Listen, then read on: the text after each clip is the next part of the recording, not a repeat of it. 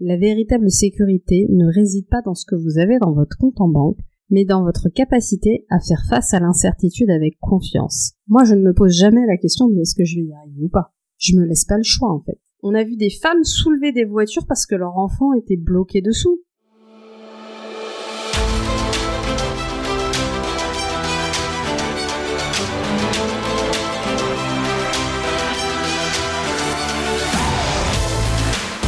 Bienvenue dans ce nouvel épisode que vous m'avez tellement demandé qui est lié à la sécurité financière immatérielle. Nous allons aujourd'hui explorer comment vous pouvez vous sentir en sécurité, peu importe la taille de votre compte en banque. Préparez-vous à découvrir une nouvelle perspective sur la sécurité financière.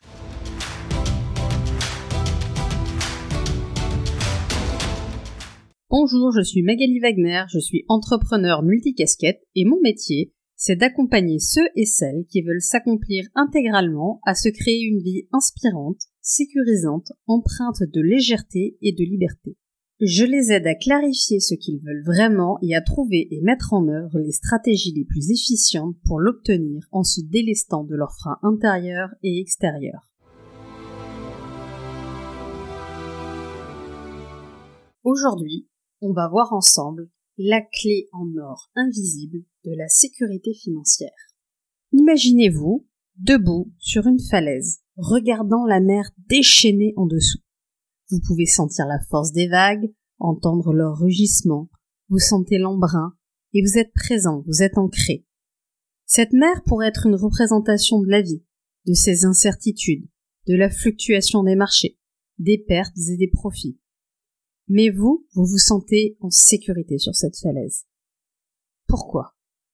Parce que vous avez des ancrages solides.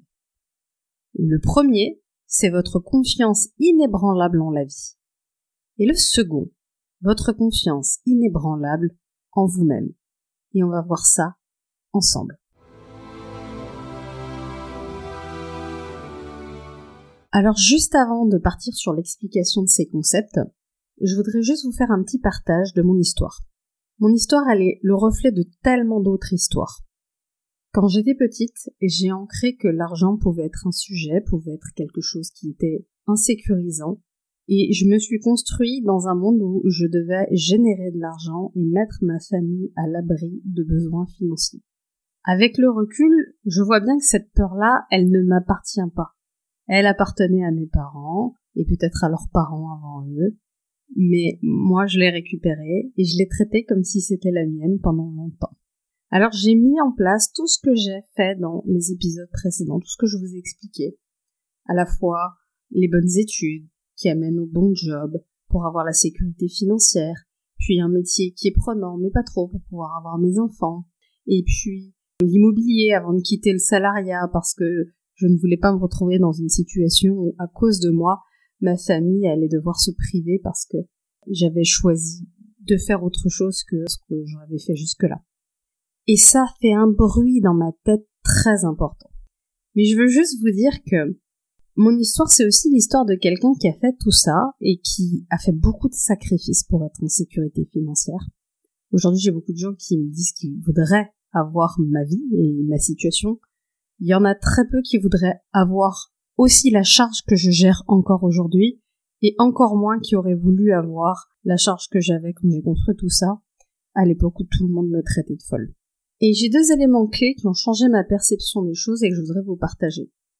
Le premier, c'est que j'ai construit tout ça avant de quitter mon job et derrière de finalement faire ma reconversion et d'avoir le métier que j'ai aujourd'hui, cet extraordinaire métier d'accompagnement pour aider les gens à se réaliser pleinement.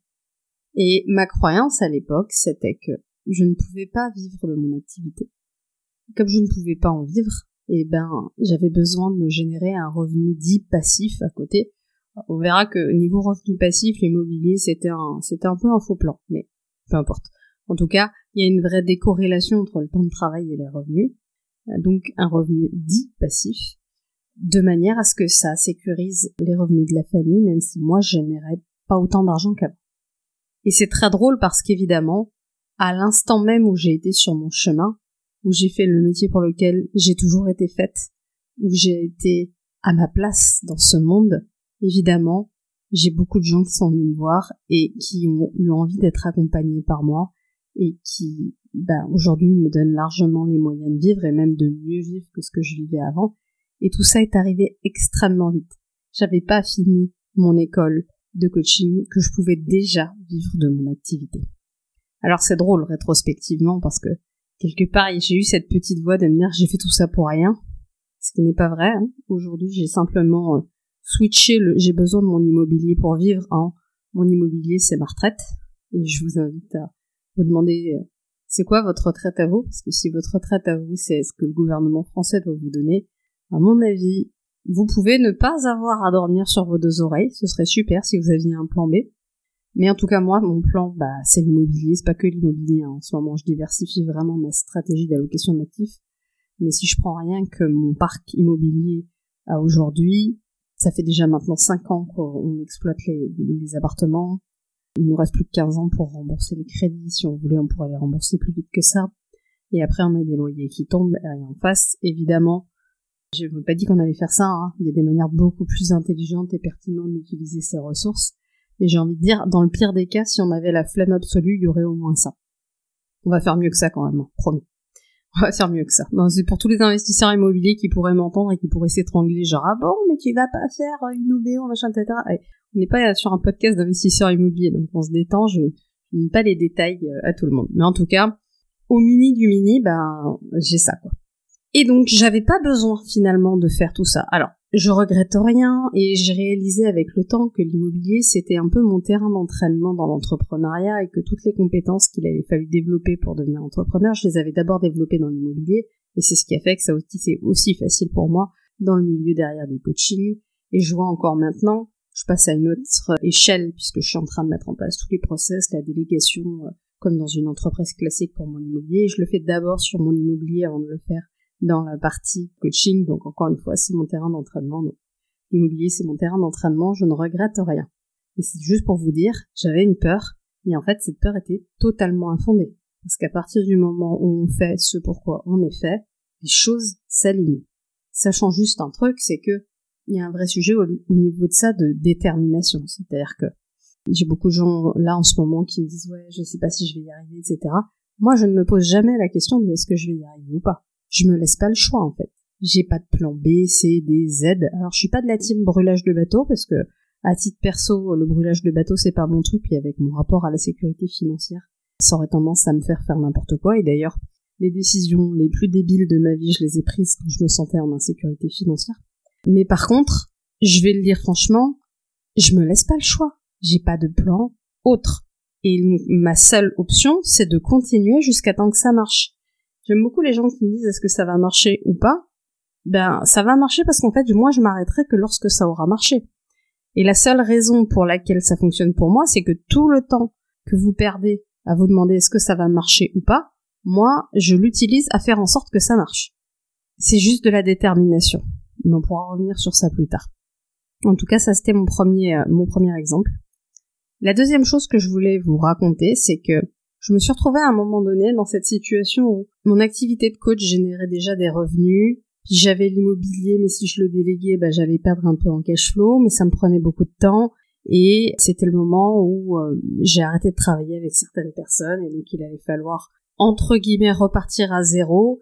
Et moi, j'ai commencé ma, ma crise complètement surréaliste toute seule, d'avoir peur de manquer.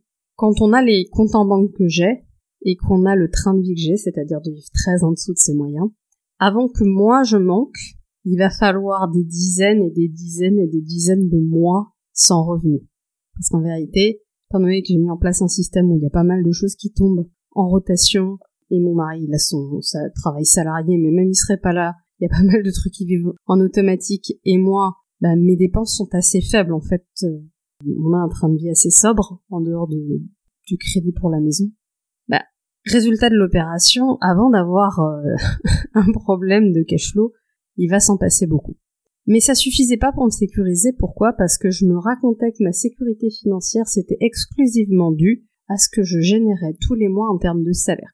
Donc évidemment, quand vous avez une stratégie où vous avez vos revenus qui sont liés à des revenus locatifs, des dividendes, de l'equity, peu importe sur quoi vous l'avez, de la crypto, mais que tout ça vous le mettez dans des cases de ça compte pas, et que la seule chose qui compte c'est une activité que vous êtes en train de mettre en stand-by parce que vous allez passer à la suivante, bah ça, ça génère de l'insécurité. Mais l'insécurité, elle n'était pas réelle. Comme je l'ai vu avec un, avec un de mes clients l'autre jour en coaching, quand tu paniques, fais des maths, quoi. Quand tu paniques, fais des auditions. Est-ce que vraiment je suis en insécurité financière ou est-ce que juste me raconte? Et la plupart du temps, quand on sort la calculatrice, c'est marrant, l'insécurité financière, elle est pas si euh, claire que ça. Et le temps qu'on perd à paniquer alors qu'on n'a pas les vrais chiffres, il est vraiment contre-productif. si vous êtes en insécurité financière, étape 1, faites des maths. Sortez un fichier Excel et regardez où est-ce que vous en êtes vraiment, il est où le problème, comment vous pouvez moduler vos dépenses pour que le problème arrive moins vite, et si ça se trouve, vous voyez que vous avez quand même un certain nombre de mois devant vous.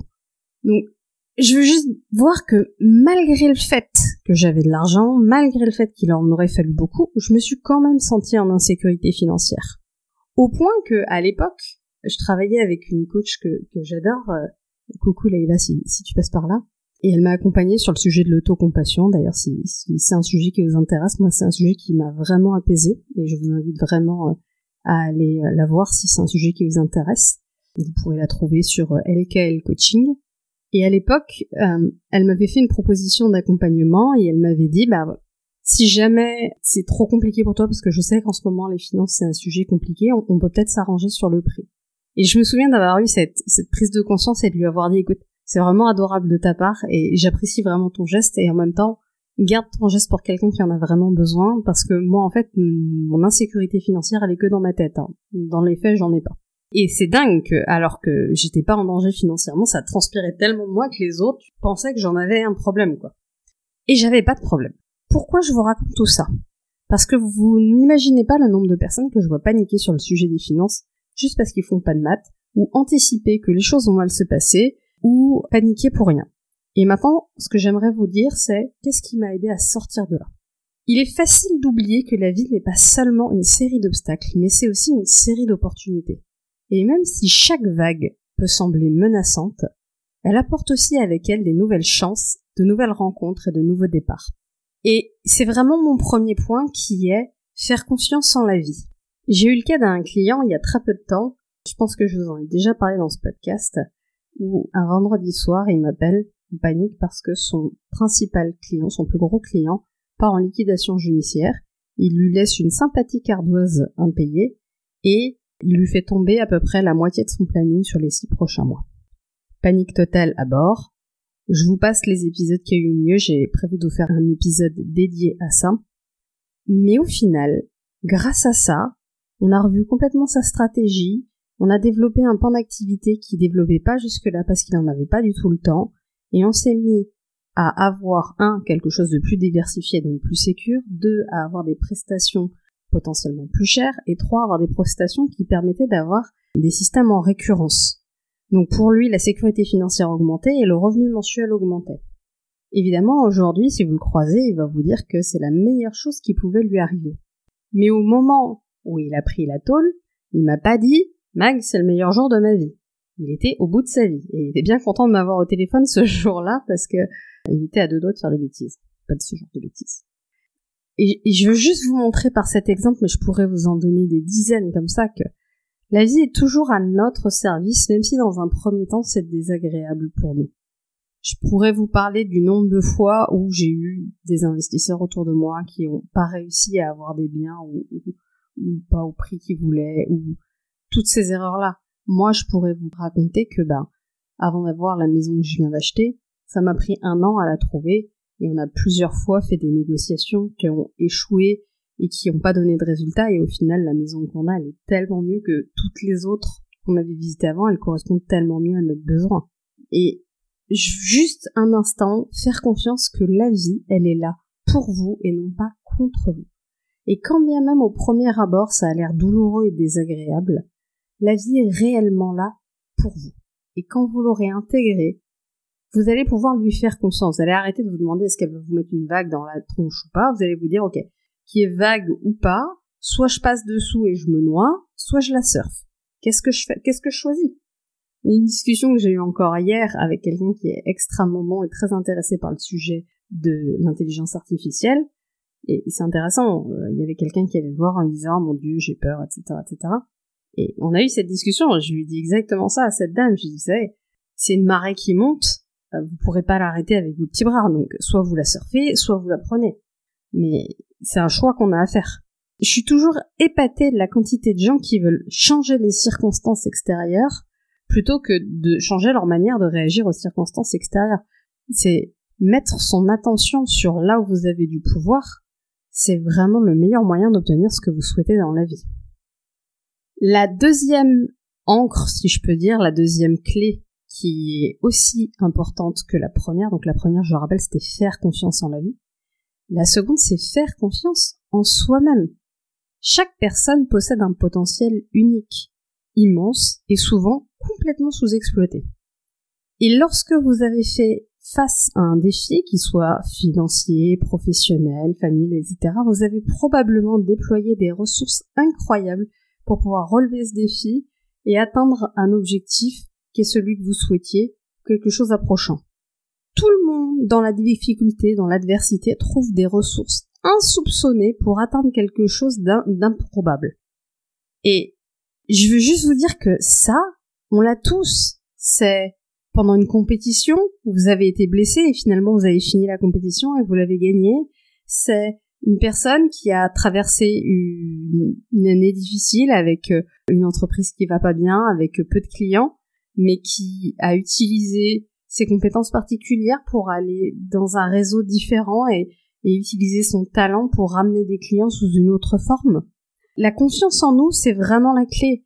C'est particulièrement vrai chez les entrepreneurs, mais c'est vrai dans tous les domaines. C'est vrai si vous êtes salarié et que vous allez demander une augmentation à votre patron. Si vous avez profondément confiance en vous et dans le fait que vous avez de la valeur pour cette entreprise, ça va vous aider. Si vous-même vous en doutez, ça va être plus compliqué de négocier. Et peu importe tout ce dans quoi vous allez avancer dans la vie, si vous faites profondément confiance, vous allez y arriver. Alors, je pourrais faire toute une série de podcasts sur comment augmenter sa confiance en soi. Je crois que la clé de la confiance en soi, c'est un, le mindset de croissance, donc savoir que les choses ne sont pas comme elles sont, mais que tout peut progresser, que tout peut croître. Je ne sais pas ce que vous en pensez, mais moi je trouve que dans ma dans ma diction, dans ma capacité à, à m'exprimer, à faire passer des idées entre mon premier épisode et aujourd'hui, il y a, y a de la progression, il y a de l'évolution. C'est toujours pas parfait, mais ça va beaucoup mieux. Et ça, c'est simplement parce que je m'entraîne. Si je m'étais dit ah bah je suis nul parce que le premier était nul, bah je me serais arrêté. Donc le mindset de croissance, c'est la première étape. Et puis ensuite, c'est de l'entraînement et c'est de la détermination et c'est le mélange de tout ça. Je veux l'atteindre, je vais m'en donner les moyens, je vais m'entraîner, je vais faire des itérations, je vais apprendre de mes erreurs. Si vous apprenez pas de vos erreurs, faire des itérations, ça sert à rien. Taper 18 fois avec sa tête contre un mur ne va pas faire de, de, de trou dans le mur. Enfin, ça dépend du mur. Hein. Si c'est du placo, ça va pas donner pareil que si c'est du béton. Mais si vous tapez votre tête contre un mur en béton, c'est votre tête qui va avoir mal, même si vous le faites 18 fois. Maintenant, si vous apprenez de vos erreurs et que vous mettez un pic sur un casque sur votre tête, peut-être vous pouvez faire un trou. C'était pas le meilleur exemple du monde, mais ce que je veux dire, c'est que l'erreur, c'est de faire tout le temps la même erreur, en fait. Si vous changez de façon de faire, si vous apprenez, il n'y a aucune raison que vous ne grandissiez pas. Je connais pas un enfant qui s'est dit, j'arrive pas à marcher, je m'arrête là. Marcher, c'est pas pour moi. Et honnêtement, hein, on prend la version euh, vous adulte, vous essayez quatre fois un truc, vous vous cassez la gueule, vous essayez plus. Oh, bon, non, moi je sais pas faire. Donc, un, faire confiance en la vie. La vie va vous amener ce qui est bon pour vous, même si dans un premier temps ça a l'air désagréable. Deuxièmement, faire confiance que vous, vous avez en vous des ressources que même vous, vous soupçonnez pas, et que vous allez pouvoir les utiliser. Vraiment, je dis ça, mais on a vu des femmes soulever des voitures parce que leur enfant était bloqué dessous. Bon bah, la même personne, vous la prenez à froid, elle soulève rien du tout. Mais avec l'adrénaline dans le moment et pour sauver la vie de son enfant, il peut se passer des trucs incroyables. Donc, je veux juste vous montrer que tout est possible.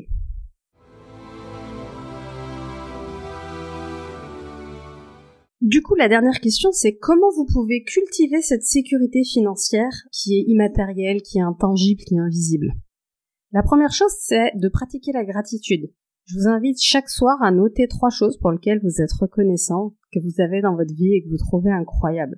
Que ce soit des petites choses ou des grandes choses, mais ça va vraiment vous mettre votre focus sur tout ce que vous avez et vous brancher à l'abondance de la vie. Deuxièmement, vous pouvez vous ancrer très régulièrement à un état ressource. Rappelez-vous la dernière fois où vous étiez en difficulté, comment vous vous en êtes sorti, quelles ressources vous avez développées? Ressentez la force que ça a développé en vous et comment vous vous êtes dépassé vous-même pour pouvoir atteindre ce que vous souhaitiez. 3. Vous pouvez aussi visualiser votre succès. Prenez un moment dans la journée et visualisez ce vers quoi vous voulez aller et visualisez comment vous allez vous sentir en faisant le process qui va vous permettre d'avancer. N'oubliez jamais, on ne visualise pas le résultat seul, on visualise le process, on visualise l'entraînement, on se visualise en train de faire les mouvements, on se visualise en train de faire les bons choix et d'y aller et d'avancer. 4. Éduquez-vous continuellement. Continuez à vous former, continuez à apprendre, développer des expertises, c'est le meilleur moyen de pouvoir saisir les opportunités. Et 5, c'est lié au quatrième, mais pratiquez. La connaissance ne suffit pas. La question c'est qu'est-ce que votre vie démontre? Qu'est-ce que vous avez intégré? Voilà, j'espère que vous avez apprécié cet épisode sur la sécurité financière immatérielle. Il m'a été longuement demandé par les gens qui ont suivi euh, toute la partie sur la sécurité financière matérielle. En résumé, la véritable sécurité ne réside pas dans ce que vous avez dans votre compte en banque, mais dans votre capacité à faire face à l'incertitude avec confiance. Confiance en la vie, confiance en vous-même, ce qui vous permettra de naviguer sereinement dans toutes les tempêtes financières. Et ça, ça ne dépend que de vous. C'est en votre pouvoir et c'est vraiment dans les mains de tout le monde. Donc je vous invite à me dire ce que cet épisode il évoque chez vous. N'hésitez pas à me laisser un commentaire, à me laisser une étoile, à rentrer en communication avec moi et à me dire qu'est-ce qui vous a paru intéressant, qu'est-ce qui vous manque, sur quoi vous auriez besoin que je creuse. Au besoin, je referai un épisode sur le sujet. Je vous embrasse, à la semaine prochaine. Ciao